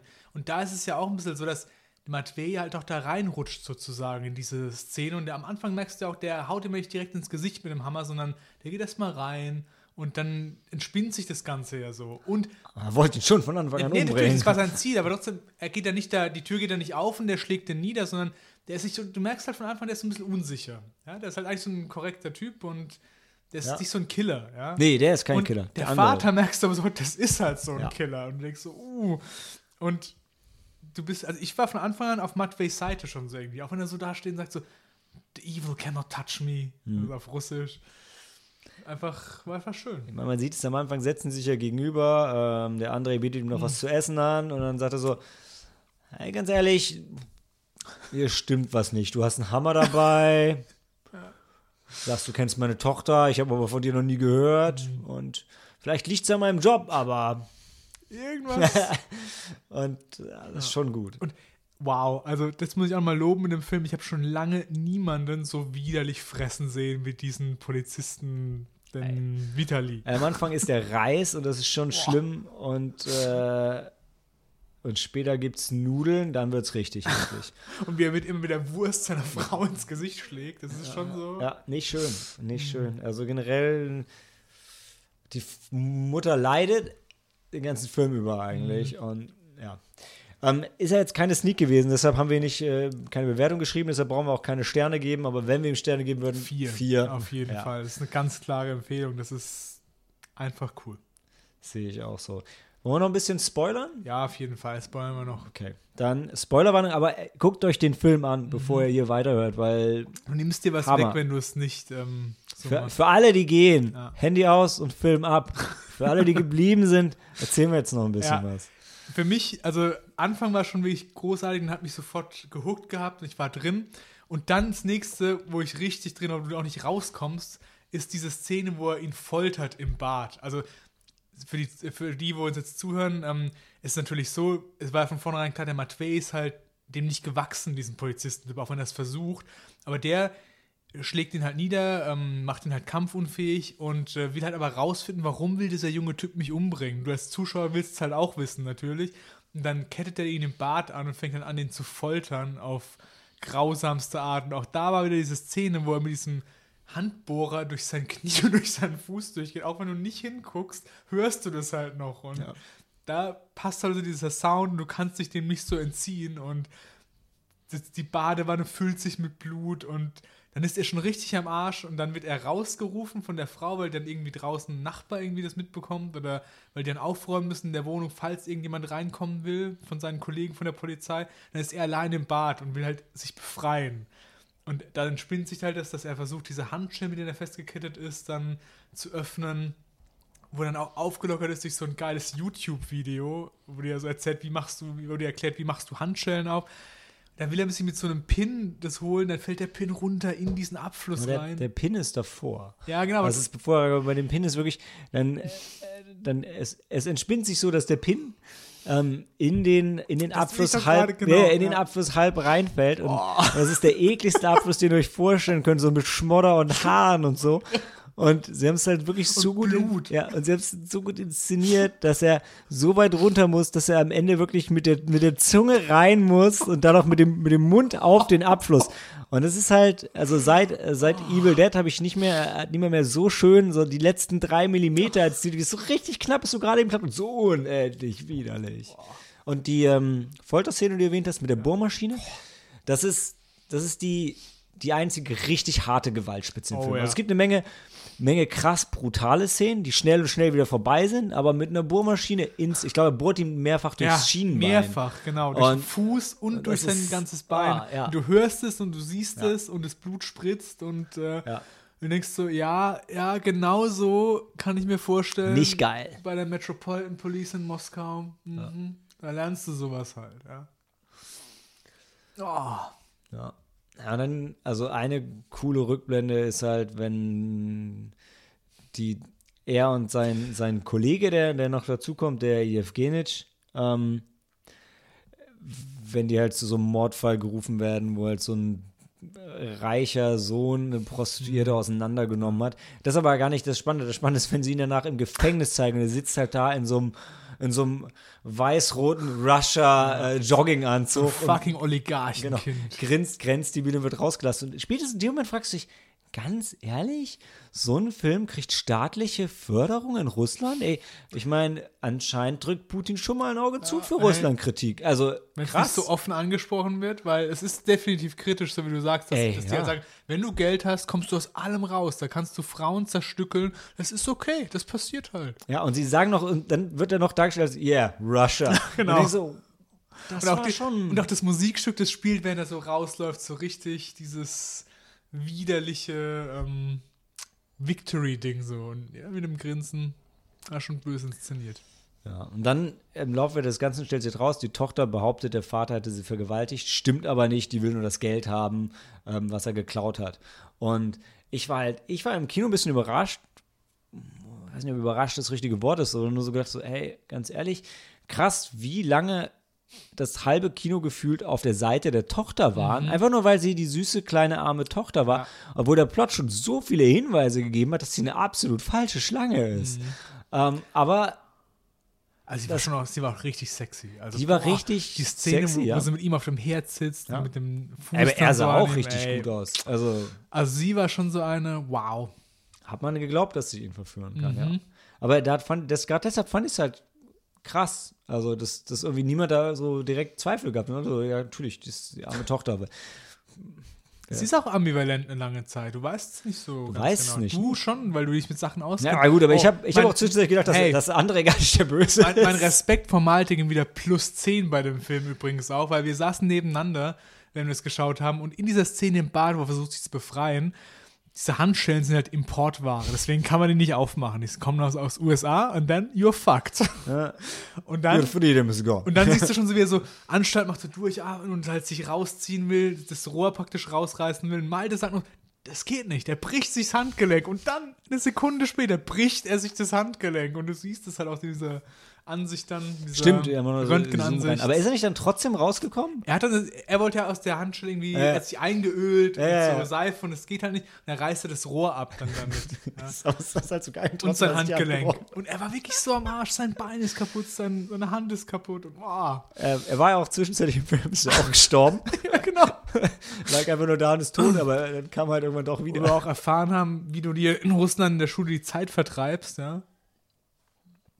Indem du dich einfach mal, äh, einfach mal stirbst und guckst, ob ja du wiederkommst. Indem du dein Herz anhältst, genau. Anhalten lässt von deinen Ja, Freunden. Das macht man halt einfach so, wenn wenn man nichts zu langweilig tun ist. hat, ja. Nee, also hat schon echt alles Mhm. gestimmt und wir sind alle mit richtig guter Laune rausgegangen hinterher. Richtig. Obwohl es schon echt brutal war.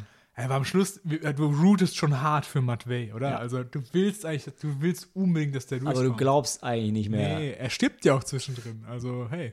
Ja, aber es ist halt schon, also wie gesagt, es ist halt schon echt äh, super spannend. Also wir müssen auch nicht alles erzählen, auch im Spoiler-Teil nicht, wie, wie sich ganz das Ende dann darstellt. Mhm. Ja. Aber es gibt so ein paar Standoffs, richtig gut. Ähm, Mhm. Dass der Film es immer noch schafft, einen draufzusetzen, krass. Weil am Anfang denkst du, boah, wie, wie, wie, Ja, wie ja. machen die jetzt 95 Minuten weiter? Was kann allem- denn passieren? Genau, der, Anfang ist ja schon, er kriegt ja schon einen Fernseher ins Gesicht, wo du schon denkst, uh, Ja, da wäre es auch eigentlich vorbei gewesen, muss man sagen. Aber Ja, eine coole Szene. Geil Eine coole inszeniert. Szene.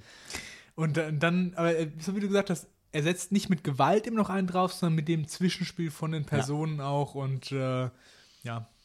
Genau, und ich fand's krass, ich musste es ein bisschen rü- rüber äh, hin und her rechnen äh, mit, dem, mit den Kosten vom Film, von Rubel in US-Dollar, bla bla bla. Äh, der Punkt ist, das Ding hat 800.000 US-Dollar gekostet und ähm, er sieht super hochwertig aus. Die haben halt einfach das Geld gut investiert. Ja, ne? ja. Also echt ganz große Hoffnung, dass der Film, äh, er wird zumindest einen Blu-ray-Release hier kriegen, der ist einfach geil. Den gucken wir nochmal an, oder? Ja, ich wollte unbedingt noch schauen, der war nominiert für den Fresh Blood Award und ich gehe auch davon aus, dass er den kriegt. Das wäre wirklich cool, weil der, der hat's verdient. Das war so ein richtiger, das war ein Film, sowas willst du auf dem Festival sehen, einfach, Ja. weil der Spaß macht und weil der dich überrascht und, und spannend ist und einfach gut ist. Einfach gut. Hm. Ja. Schönes Schlusswort, oder? Ja. Alles klar. Dann Handy aus und Film ab.